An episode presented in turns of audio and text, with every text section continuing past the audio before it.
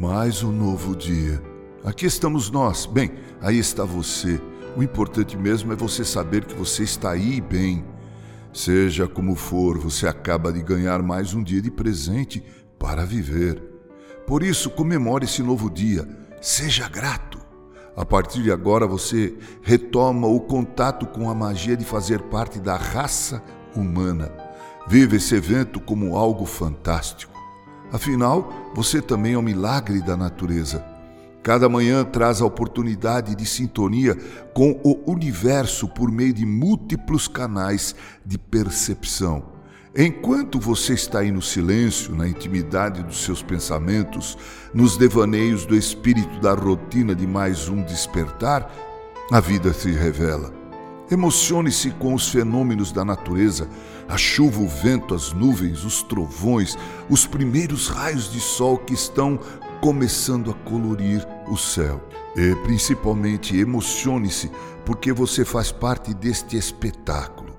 Esperamos demais para fazer o que precisa ser feito no mundo que só nos dá um dia de cada vez, sem nenhuma garantia do amanhã.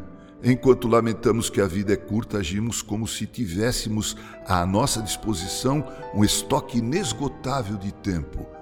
Esperamos demais para dizer as palavras de perdão que devem ser ditas, para pôr de lado os rancores que devem ser expulsos, para expressar gratidão, para dar ânimo, para oferecer consolo. Esperamos demais para sermos generosos, deixando que a demora diminua a alegria de dar espontaneamente.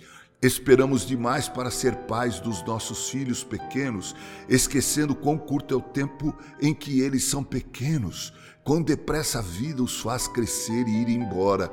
Esperamos demais para dar carinho aos nossos pais, irmãos e amigos.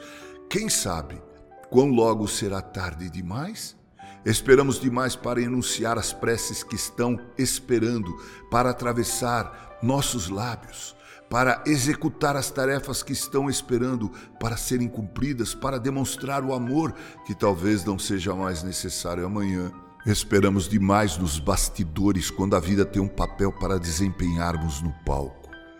Deus também está esperando, esperando que paremos de esperar, esperando que comecemos a fazer agora tudo aquilo para o qual este dia e esta vida nos foram dados porque as misericórdias do Senhor são a causa de não sermos consumidos, pois elas se renovam a cada manhã.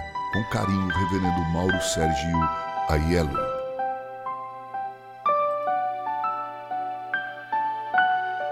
Música